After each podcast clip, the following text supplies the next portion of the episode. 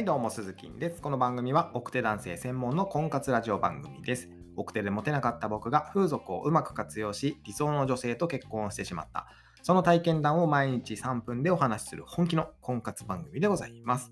ということで今日は女性に嫌われないファッションセンスの正しい磨き方というテーマでお話をしていきます。えーまあそもそもね、おしゃれな服ってどんな服ですかという話になってくるんですけども、人によってやっぱ好きな食べ物が違うように、おしゃれだと思う服っていうのもね、それぞれ人それぞれ違うかなというふうに思います。なので、地球上のすべての女性に、あなたおしゃれですねなんて言われる服っていうのはありえないわけですよ。で、じゃあどないして服選んだらええねんということになってきますけども、それをこの後解説していこうかなというふうに思います。で僕はですね、そもそも、えージャージのズボンにね、こうトレーナーをインするぐらい、こうファッションセンスゼロだったんですけども、もうダサいを通り越してキモいかなと思いますけどもね。で、そこまでひどい人は少ないかもしれませんけど、僕たちファッションセンスゼロ人間がですね、女性に好かれるために着るべき服っていうのは、おしゃれな服でも高級ブランド服でもないんですよ。えー女性に嫌われない服。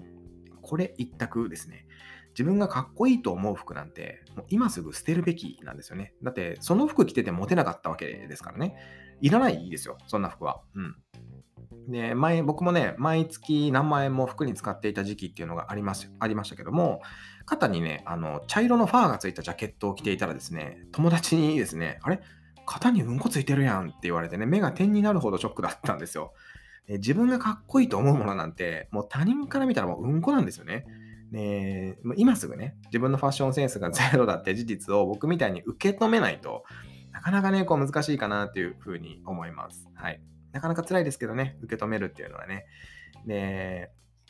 ついでにね、あの、プライドも捨てちゃわないといけないですよね。え今から伝える裏技っていうのを使えるのは、プライドを全部捨てまして、捨ててですね、自分にはファッションセンスがないんだという事実を受け止めきれた人だけです。人の印象っていうのは第一印象で9割、えま、僕は10割決まるかなと思ってるんですけど、例えばね、車好きな人がかっこいい車を見た時っていうのは、おや、この車めちゃめちゃかっこいいやんけと。その車の外見を見て、まあ、1秒で思うわけじゃないですか。まさかね、いや待てよと。見た目はかっこいいかもしれんけど、エンジンルーム見てみやな、本当にかっこいいかは決められへん。実際に運転してみて、自分とフィーリングが合うかどうかもわからへんし、車は見た目じゃないねんと。段ボールでできたしょぼい車でも、中身さえちゃんとしてたらかっこええねんなんて人はいないわけですよ。で、あのよくね、アニメのキャラクターとかがこうバーンと乗っている、イタシャと呼ばれる車に乗っている人がいると思うんですけど、あの、あれね、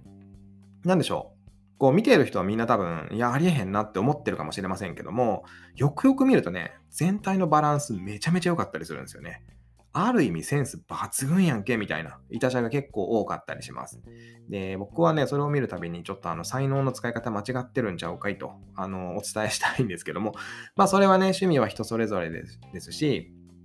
こう、いたしゃを熱く語ればね、実はモテる可能性も大ありだなっていうふうに思います。えーまあ、話はそれましたけども、要は僕らが着るべき服っていうのは、パッと見の1秒で女性に嫌われない服、これだけですね。で、まあ、こういうとですね、あの地球上すべての女性に好かれる服なんていうのはね、まあ、物理的にないのはわかるけども、どうなんでしょうねと。それ本当に合ってるんですかねと思われるかもしれません。で、まあ確かにね、すべての女性に好かれる服っていうのはないと思うんですけど、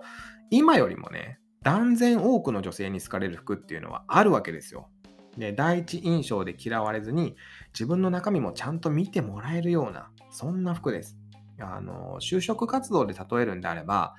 第一印象で嫌われないっていうのは、書類審査に合格しているようなものですから、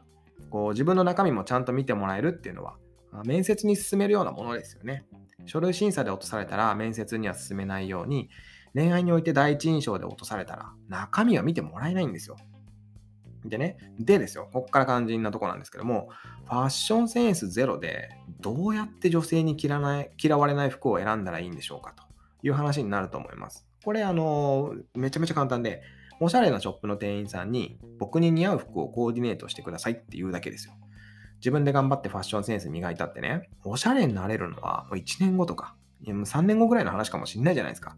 そんなに待てないですよ。ね、なんなら明日から、うん、まあ、まあ、言ったらもう今日から女性に好かれる服って着たいわけじゃないですか。それなら自分で頑張ろうとしちゃダメなんですよね。苦手なこと頑張っちゃダメなんですよ。得意な人に任せないと。で、まあそういうとね、あの、他力本願すぎるんじゃねと思われるかもしれませんけども、他力本願って人に頼っていけるみたいな、あの、悪い意味で使われがちですけども、本来は自分の努力で何とかするんじゃなくて、他人がね、自分のために何かをしてくれることに期待をすることという意味なんですよね。で、自分ではどうしようもないことっていうのは、得意な人に任せちゃえばいいかなというふうに僕は思ってます。で、ショップの店員さんっていうのは少なからずファッションについて学んでる人が多いわけですし、本当にセンスのある店員さんっていうのは専門の学校にだって行っていたでしょうしね。えーまあ、さらには常に最新のファッション情報っていうのは持ち合わせているはずなんですよ。で、まあ、持ちは持ちやっていう言葉があるように、やっぱ人生にはね、プロに任せた方がいいっていうシーンがたくさんあるかなというふうに思います。はい。で、ファッションもそのうちの一つかなと思いますね。ということで今日は女性に嫌われないファッションセンスの正しい磨き方というテーマでお話をさせていただきました。明日はですね、えー、まあ、今日の続き、おしゃれになったかの確認方法というテーマでお話をしていきます。実際わかんないじゃないですか。確認しないとね。その確認方法をお伝えしていく放送になります。ということでまた明日の放送でお耳にかかりましょう。バイバイ。